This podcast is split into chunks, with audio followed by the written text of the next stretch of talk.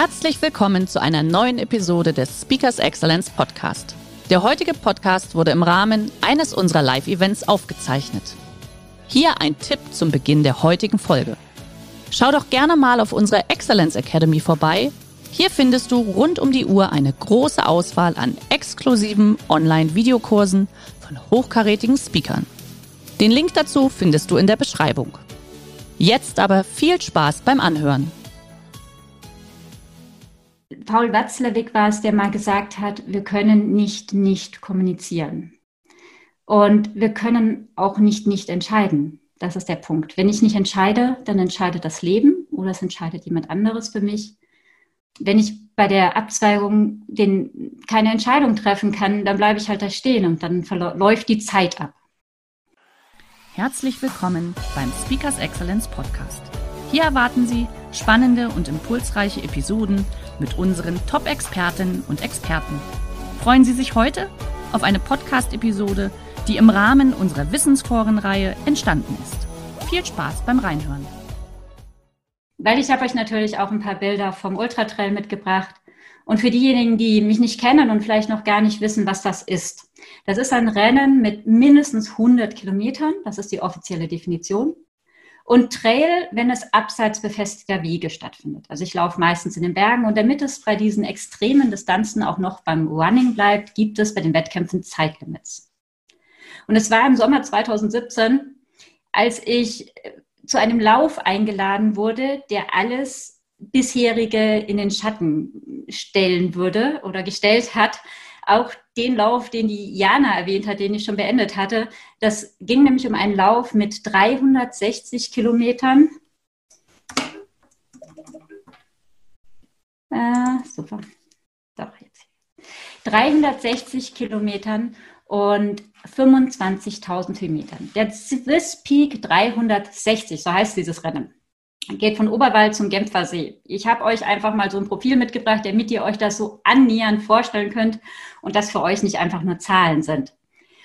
Ich habe mich tatsächlich noch nie so früh auf ein Rennen vorbereitet.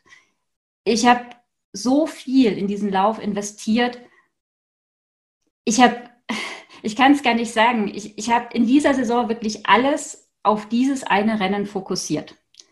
Und ich befand mich bei Kilometer 200 mit, mit 15.000 Höhenmetern in den Beinen, als ich vor diese Entscheidung gestellt wurde, aufgeben oder weitermachen. Und wenn ich, ähm, dabei lief eigentlich alles, bevor ich möchte mal ein bisschen was in dem Lauf erzählen, sonst wisst ihr gar nicht, was passiert ist. Also es lief alles super gut bis Kilometer 60. 56, 62 ihr werdet gleich merken, warum das nicht so genau äh, greifbar ist, denn die Nacht war sehr neblig. Die Gruppe hat sich schon auseinandergezogen, 300 Läufer auf 300 Kilometer. Ich bin es aber gewohnt, bei diesen Ultratrails alleine zu laufen. Und war sehr froh, dass ich bei Tageslicht diese roten Flatterbändchen, diese roten Reifeisenflatterbändchen, die immer unseren Weg markiert haben, dass ich die gut sehen konnte. Ich lief also immer diesen Flatterbändchen nach und gönne mir sogar, gönnte mir sogar noch eine Pause, ließ zwei Läufer vorbeiziehen. Was ich nicht wusste, äh, zu dem Zeitpunkt und erst viel später erfahren sollte, ich bin schon einige Kilometer gar nicht mehr den Flatterbändchen vom Swisspeak gefolgt, sondern äh, es waren die gleichen Bändchen, aber es gab ein lokales Radrennen, ein Mountainbike-Rennen in der Gegend und die hatten zufällig blöderweise die gleichen Markierungen. So, das äh, habe ich in meiner unbewussten Inkompetenz äh, nicht gemerkt, fühlte mich wunderbar, lief so lange, bis irgendwann auf einem Gipfel keine Markierungen mehr kamen. Dann habe ich meinen Plan gezückt, geschaut und festgestellt, Moment mal, wenn ich hier auf den höchsten Punkt bin, dann hätte ich an der Verpflegungsstation vorbeikommen müssen. Und das war eigentlich der Moment, wo mir überhaupt erst bewusst wurde, dass hier was nicht stimmt. So, und dann äh, lief ungefähr so alles schief, was schief laufen konnte. Also ich hatte Empfang, das war aber auch das Einzige. Äh, bei der Notrufnummer war nur ein Anrufbeantworter dran. Äh, zehn Minuten später hat mich jemand zurückgerufen, der war sehr freundlich, konnte super Englisch, hat aber keine Ahnung von der Strecke, konnte mir aber schon mal sagen, dass mein GPS-Tracker nicht geht. Also man bekommt so einen Tracker, äh, damit die Organisation sehen kann, wo man ist, auch aus Sicherheitsgründen. Und mit dem hätte man mich natürlich wieder irgendwie ein bisschen auf den richtigen Weg lotsen können. Aber so hatte man gar keine Ahnung, wo ich bin. Ja. Aber der, der Rennleiter, habe ich gefragt, kann mich mal der Rennleiter zurückrufen? Er meinte, ja, schwierig, weil nämlich die Hälfte der GPS-Tracker nicht geht und der gerade versucht, äh, neue zu organisieren, weil in zwei Tagen der kürzere Lauf, der 170 Kilometer Lauf startet und da sind ungefähr viermal so viele Läufer dabei. Und so, äh, ich erzähle das ein bisschen im Schnelldorflauf, weil es, äh, es ist eine wichtige Voraussetzung für die Frage aufgeben oder weitermachen und wo ich hier eigentlich stehe. Aber es war eine, eine Odyssee und um es abzukürzen, ich habe fünf Stunden fünf Stunden habe ich verloren dadurch. Und am Ende war es mein Mann, den ich aus einem Meeting in Stuttgart rausgeklingelt habe, der mich via Google Maps wieder auf den richtigen Weg geschickt hat. Äh, irgendwo querfeld ein den Abhang hinunter. So, jetzt hatte ich am Anfang ja mal gesagt, ich laufe gern Ultratrails, weil man da auch zehn Minuten später starten und immer noch gewinnen kann. Gewinnen war gar nicht das Ziel dieses Rennens. Ich wollte innerhalb der Zielzeit ankommen. Aber fünf Stunden auf 60 Kilometer ist eine ganze Menge. Das war das erste Mal bei diesem Rennen, als ich vor der Entscheidung stand, aufgeben oder weitermachen. Und das, was ich euch heute gerne vorstellen möchte, ist mein Entscheidungskonzept, das ich nicht nur bei dieser Frage, sondern auch bei anderen anwende, weil ich am Berg nicht die Möglichkeit habe, eine SWOT-Analyse zu machen, eine Consulting-Firma mit reinzuholen oder was man eben sonst vielleicht bei, bei, Trag, bei Entscheidungen mit hoher Tragweite noch machen kann. So, das Ultra-Safe-Konzept, äh, ich lege gleich mal los, es wie einfach machen. Simple macht es einfach. Und ich habe mir überlegt, bevor ich mit euch in diese wirklich vielleicht ein bisschen schwierigere Frage, auch emotionale Frage aufgeben oder weitermachen gehe, erkläre ich euch erstmal dieses Safe-Konzept anhand von einem ganz einfachen Beispiel. Ihr seht jetzt hier eine Weggabelung. Und das ist etwas, was beim Ultratrailrennen viel öfter passiert es ist meistens nicht ganz so flach und nicht ganz äh, so, so einfach zu laufen. Aber man kommt irgendwo hin, ich komme irgendwo hin und da sind keine Markierungen. Äh, so, und dann, weil die Kühe, die, weil Kühe, die tatsächlich aus dem Boden reißen, Sturm, Wanderer nehmen die mit, ähm, die sind ganz süß und nett, Kinder äh, spielen damit. Also es ist häufig, dass mal bei so einem Rennen, was über sechs Tage geht, mal keine Markierungen da sind. So, jetzt ist die Frage, und das ist die Frage an euch wie viele Möglichkeiten habe ich hier, auf den, den richtigen Weg zu finden? Wie viele Möglichkeiten habe ich hier, den richtigen Weg zu finden? Schreibt das doch bitte mal in den Chat, weil, also wenn ihr Lust habt, von der abgesagten Messe liegen hier noch einen ganzen Haufen Lamas rum und drei davon würde ich heute gerne an euch äh, verlosen. Dem würde ich gerne ein neues Zuhause geben, wenn ihr möchtet. Dann schreibt mal in den Chat, und schreibt einfach mal spontan, was denkt ihr? Wie viele Möglichkeiten habe ich, den richtigen Weg zu finden? Sehe ich den Chat hier? Ich sehe den Chat, glaube ich, jetzt nicht. Vielleicht äh, kann Jana nachher mal kurz die, die, die Lösungen verraten. Warten mal noch so 20 Sekunden. Ich erzähle derweil aber schon mal kurz weiter. Beim Swisspeak übrigens wäre ich deutlich schneller gewesen, rückblickend betrachtet, äh, wenn ich einfach den Markierungen bis zurückgefolgt wäre, auch wenn das fünf Kilometer waren und dann wieder versucht hätte, auf den richtigen Weg zu kommen. Aber das Problem war, ich wusste ja gar nicht, an welcher Stelle ich falsch gelaufen war.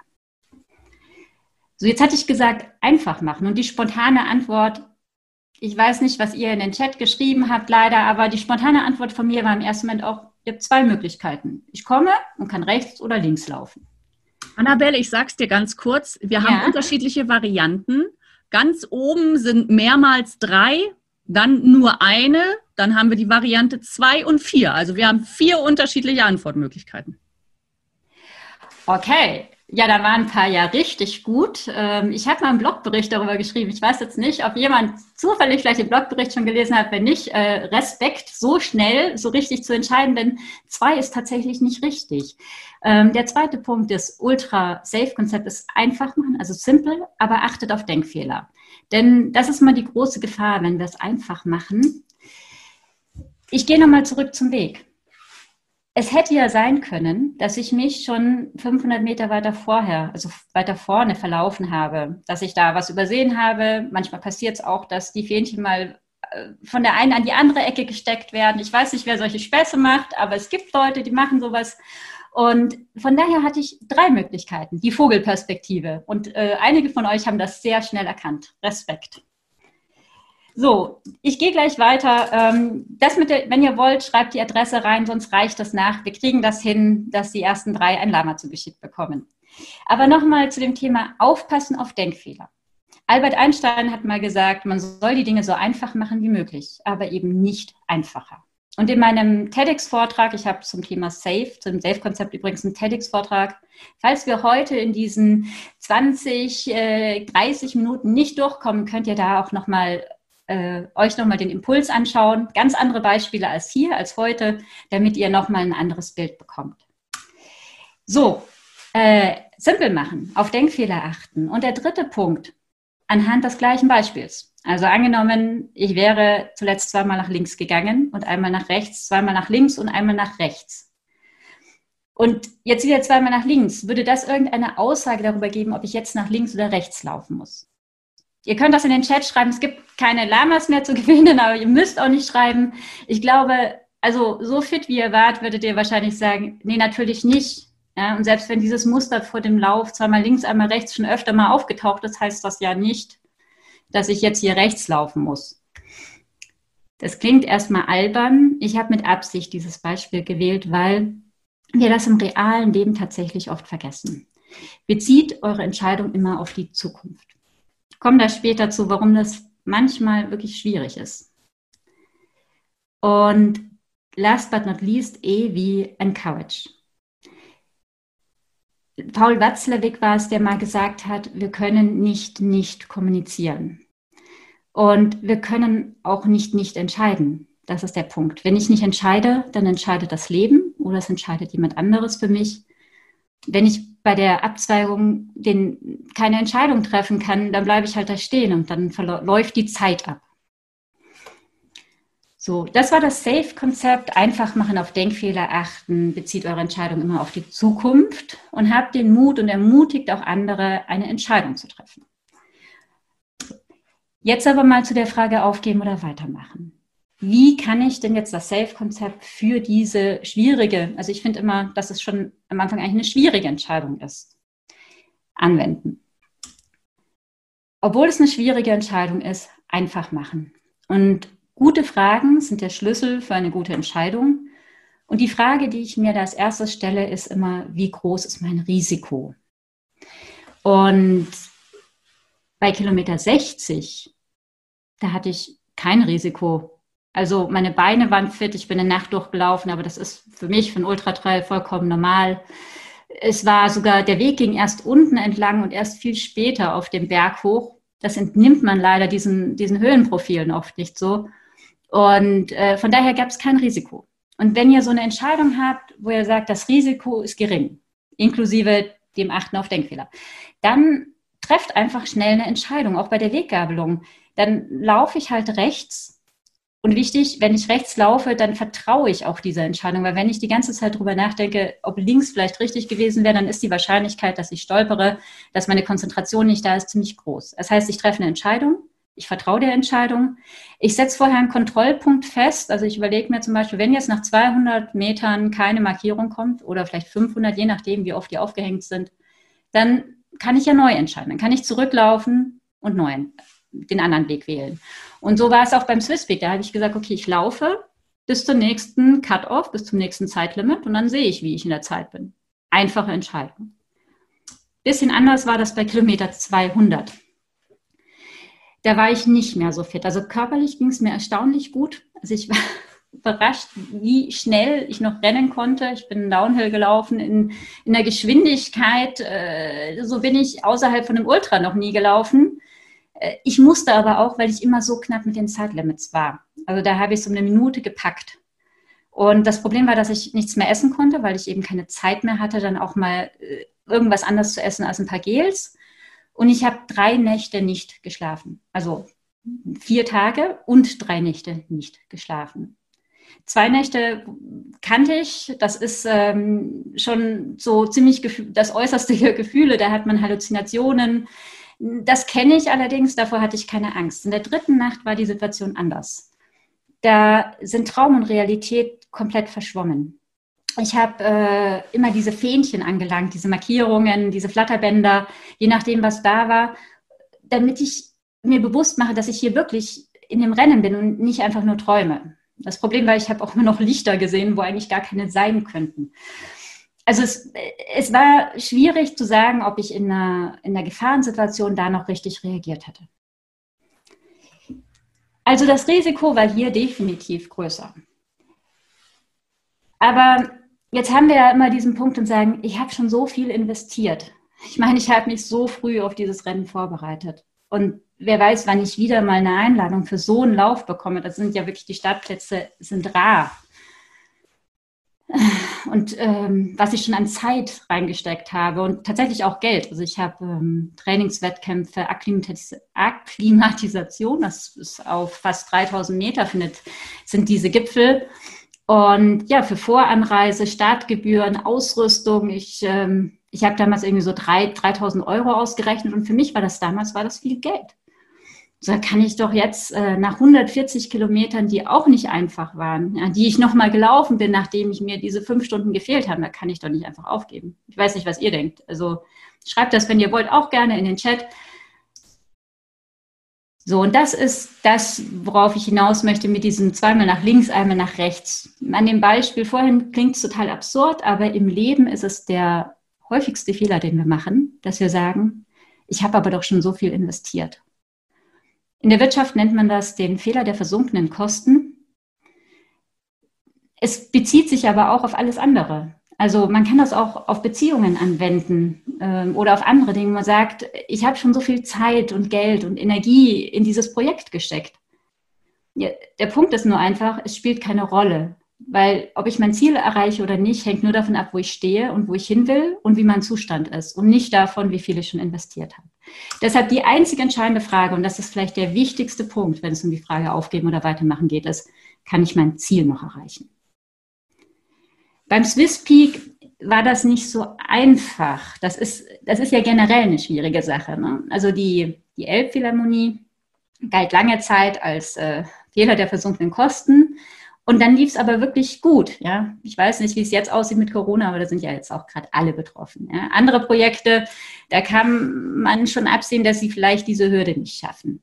Aber es ist schwierig, das im Vorfeld zu sagen. Deshalb versuche ich mal anhand des Swisspeak euch so einen Leitfaden zu geben bei puh, Kilometer 190 oder sowas kam ich hier raus und ähm, ich kam aus Pfeilrichtung oben rechts und ich weiß so genau, dass es etwa 15 Uhr war, weil ich kam den Berg hoch. sieht man leider in der ähm, Google-Perspektive nicht. Ich kam den Berg hoch und schaute zum ersten Mal runter auf diese gigantische Staumauer. Das war ungefähr mein Blick. Und ich war im Jahr zuvor einen kürzeren Lauf gelaufen, der dort gestartet ist. Also ich wusste, wo ich, wo ich jetzt bin und ich wusste auch, dass dort die nächste große Station ist. Und mein Ziel die ganze Zeit, warum ich mich so beeilt hatte, war, dass ich dort unbedingt nochmal schlafen wollte. Weil mir war klar, wenn ich jetzt nicht nochmal eine Nacht schlafe, das geht jetzt hoch auf fast 3000 Meter. Sehr technisch, ausgesetzt, da geht es links oder rechts mal 30, 40 Meter runter. Und das auch noch nachts. Also Zielschluss an, diesem, an dieser Verpflegungsstation war 20.30 Uhr. Da musste ich wieder raus sein. So, die letzten Nächte waren neblig. Mein GPS-Tracker hat nicht funktioniert. All das wäre mir, glaube ich, egal gewesen. Dieses Risiko wäre ich eingegangen. Es gab nur ein Problem. Mir war klar, wenn ich hier nicht schlafe, dann muss ich noch mal drei Nächte durchlaufen. Also drei Nächte ohne Schlaf. Und das habe ich tatsächlich nicht mehr für realistisch gehalten. Das Problem ist, man wird ohne Schlaf immer müde und wenn man müde ist, wird man langsam und je langsamer ist, desto schwerer packt man die Zeitlimits. Also vermutlich wäre ich vielleicht an einem Zeitlimit gescheitert oder ich keine Ahnung, was passiert wäre. Ich glaube, es ist noch keiner an Schlafentzug gestorben, aber man, man muss ja auch noch reagieren können. Also das Risiko war extrem groß und die einzige Möglichkeit, mein Ziel noch zu erreichen, war, dass ich an der Station schlafe und am besten auch mal wieder was esse. So, das hätte alles gut funktioniert. Ich, hab, ich war begeistert. Ne? Um 15 Uhr war ich da, ich schaute darüber, dachte, ja, zwei Stunden, drei, man verschätzt sich ja mal so ein bisschen. Das Problem war nur, der Weg ging nicht dahin, wo der Pfeil jetzt zeigt, sondern in die andere Richtung. Und zwar nicht nur so ein bisschen, sondern wir sind wirklich weit nach rechts weggelaufen und dann irgendwo quer durch die, also ich habe keinen Weg gefunden bei Google. Was mich nicht wundert, es war ein kleiner, verwachsener Trail, den man ohne Markierungen nicht mal als Weg hätte erkennen können, sind dann irgendwo unten durch diese Bäume rausgekommen auf die Straße. So, auf der Straße hatte ich nochmal Zeit, mir Gedanken zu machen und ich wusste, das wird jetzt knapp. Und ich wusste, ich will das nicht an der Station entscheiden. Denn das Problem ist, ich habe mir mal vorgenommen, an der Verpflegungsstation entscheide ich nicht, ob ich weitermache oder aufhöre. Da willst du immer aufhören. Da ist es warm, da ist es kuschelig. Äh, da wieder rauszugehen und dann vor allem auch noch nachts ins, ins Kalte, das, äh, nee, also am besten entscheidet man vorher, wie man, wie man, wie man handelt. Und ich habe mir ein Ultimatum gesetzt. Ich habe mir gesagt, okay, wenn ich bis um 19.30 Uhr, also eine Stunde, habe ich gesagt, brauche ich, um was zu essen. Ich musste noch kurz zur Ärztin, weil ich hatte so ein Giemen. Also ich habe so geatmet wie so ein Asthmatiker. Es kam immer nachts. Ich glaube, es war kältebedingt. Ich konnte es aber nicht einschätzen. Und ich hatte ja in drei Wochen meinen TEDx-Vortrag. Ich wollte auch nichts riskieren. Also, was essen, zur Ärztin und eine halbe Stunde schlafen. Eine halbe Stunde reicht oft. Also, mir reicht das oft. Ich weiß das. Und habe gesagt, wenn ich um 19.30 Uhr an der Contexance bin, dann laufe ich weiter. Ungefähr hier war ich um 18.30 Uhr. Und ich weiß das so genau, weil ich da endlich mal jemand auf der Straße gesehen habe. Es war ein Mann, vermutlich ein Einheimischer, dem Ton nachzuschließen, und habe den gefragt, wie lange brauche ich denn, bis ich oben bin? Und er meinte, über die Straße eine Stunde. Da habe ich mir gedacht, das geht sich aus. Ich, äh, tatsächlich bin ich in guter Hoffnung gewesen, dass ich ein bisschen schneller bin, als er, als er mich jetzt eingeschätzt hat und habe nochmal richtig Gas gegeben. So, bis zu dem Moment, als der Weg nach links abbog. Und ich habe das mal näher rangezoomt. Es ging über dieses ausgetrocknete Flussbett. Es sieht jetzt harmlos aus von oben. Vielleicht lag es auch an den über 200 Kilometern. Die Steine waren gefühlt riesig. Von Rennen war nicht mehr die Rede. Gehen, Klettern, Kraxeln, da lag auch noch Äste, Plastik, äh, Metallteile rum. Also es war unglaublich, aber an der Stelle ich habe mir dieses Ultimatum gesetzt und dann habe ich auch gesagt, ich ziehe das jetzt hier durch und schau. So, hier sieht man noch mal rechts die Straße, war leider nicht. Gut, es ist ein Ultratrail, ich hätte es mir denken können. Das ist leider oft so. Ähm, es ging durch dieses Flussbett und auf der linken Seite dann hoch. Und ich war ungefähr hier, also 200 Höhenmeter unter der Station. Und dann rief ich meinen Mann an und habe gesagt, ich höre auf. Die Gründe dafür hatte ich euch schon erklärt und das war das einzig Vernünftige. Reinhold Messner hat mal gesagt, es geht nicht um den Gipfel, es geht darum, vom Gipfel nach Hause zurückzukehren. Encourage. Manchmal brauchen wir mehr Mut, um eine Sache loszulassen, als krampfhaft daran festzuhalten. Ich würde euch so gern noch erklären, warum Explore, warum E vielleicht auch für Explore steht und was Aldi damit zu tun hat. Es gibt nämlich ein schönes Beispiel, ein wunderbares Beispiel aus dem Business. Schauen wir mal, ob wir danach noch Fra Zeit haben nach den Fragen. Ich überspringe es jetzt einfach mal, weil mir eine Botschaft ganz wichtig ist. Solange du im Motivationstief nicht aufgibst, ja, ist Aufgeben immer eine gute Gelegenheit, es beim nächsten Mal besser zu machen.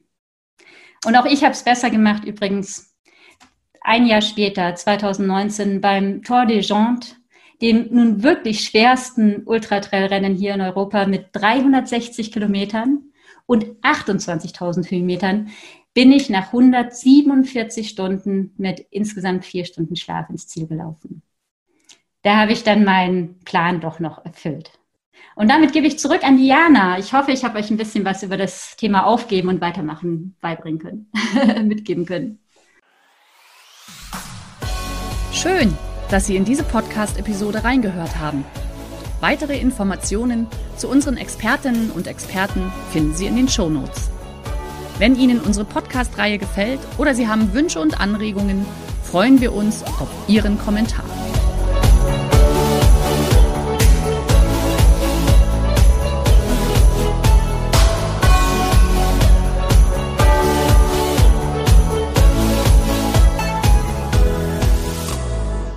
Der heutige Vortrag hat dir gefallen?